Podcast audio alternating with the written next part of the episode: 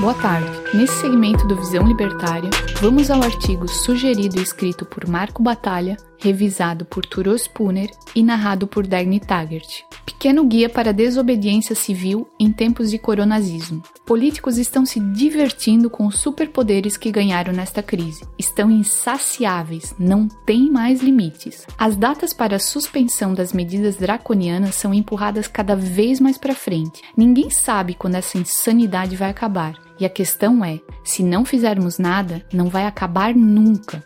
A seguir, daremos sugestões de 10 coisas que podemos fazer para pressionar os reis do gado. Primeira, entre em contato com seus estabelecimentos comerciais favoritos. Mande mensagens via redes sociais para todos os estabelecimentos dos quais sente falta. É preciso que eles saibam que há demanda por seus serviços e que eles têm apoio de pelo menos parte da clientela.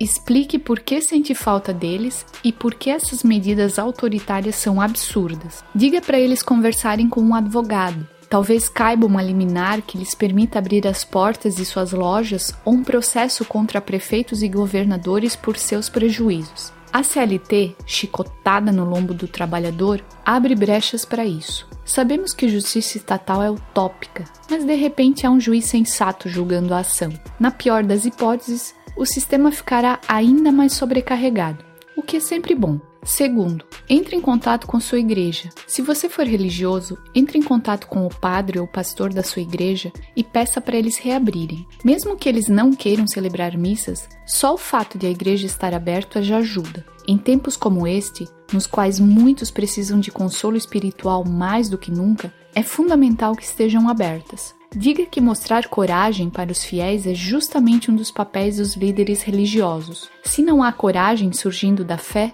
é porque essa fé não é tão forte assim. Diga que manter as portas da igreja fechadas é um ato covarde. Os primeiros cristãos tinham de se encontrar em segredo, foram perseguidos por isso, mas mostraram coragem. É hora de os verdadeiros cristãos de hoje mostrarem essa mesma coragem. Terceiro, estimule o mercado negro. Mercado negro é apenas o conjunto de interações econômicas que as pessoas comuns querem, mas políticos desaprovam. Quando políticos idiotas decidem ignorar a lei de oferta e procura, algo que aparece inevitavelmente é o mercado negro. Se a demanda por algo for muito grande, pode ter certeza de que em algum lugar, de alguma forma, isso está sendo oferecido. Quando possível, compre criptomoedas e use-as. Cada vez que você deixa de usar os papeizinhos coloridos em transações comerciais, deixa o sistema político um pouco mais fraco. Quarto, lidere pequenas rebeliões. Encoraje aqueles à sua volta a fazerem perguntas. Questione policiais e guardas municipais fazendo o trabalho sujo dos políticos, fechando estabelecimentos ou roubando mercadorias. Filme-os.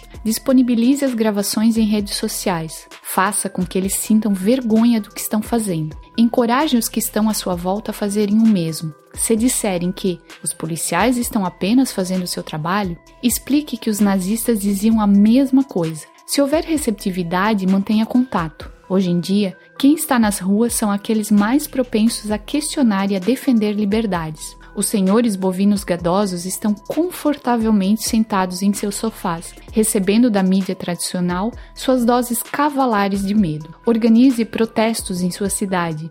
Se eles já estiverem sendo organizados, participe e ajude a divulgá-los. Quinto, Seja um mensageiro da verdade. Para aqueles que ainda estão anestesiados pelo medo, ajude-os a começarem a se questionar. Talvez alguns ainda não estejam prontos, mas certamente há aqueles que estão começando a perceber que algo não está certo nessa história toda. Sexto, combata fogo com fogo. Se notar um policial abordando um cidadão pacífico de forma agressiva, não só o filme, mas o identifique. Anote a placa de sua viatura ou, se possível, o seu nome. Faça uma denúncia para a ouvidoria. De novo, na pior das hipóteses, isso vai dar dor de cabeça e trabalho para eles. Sétimo, vá para os arredores de praias e parques fechados. Se o parque ou a praia em que costuma se divertir estiver fechado, vá para lá mesmo assim e caminhe ao seu redor. Mostre que não está intimidado por uma medida tirânica, que vai continuar caminhando para esparecer,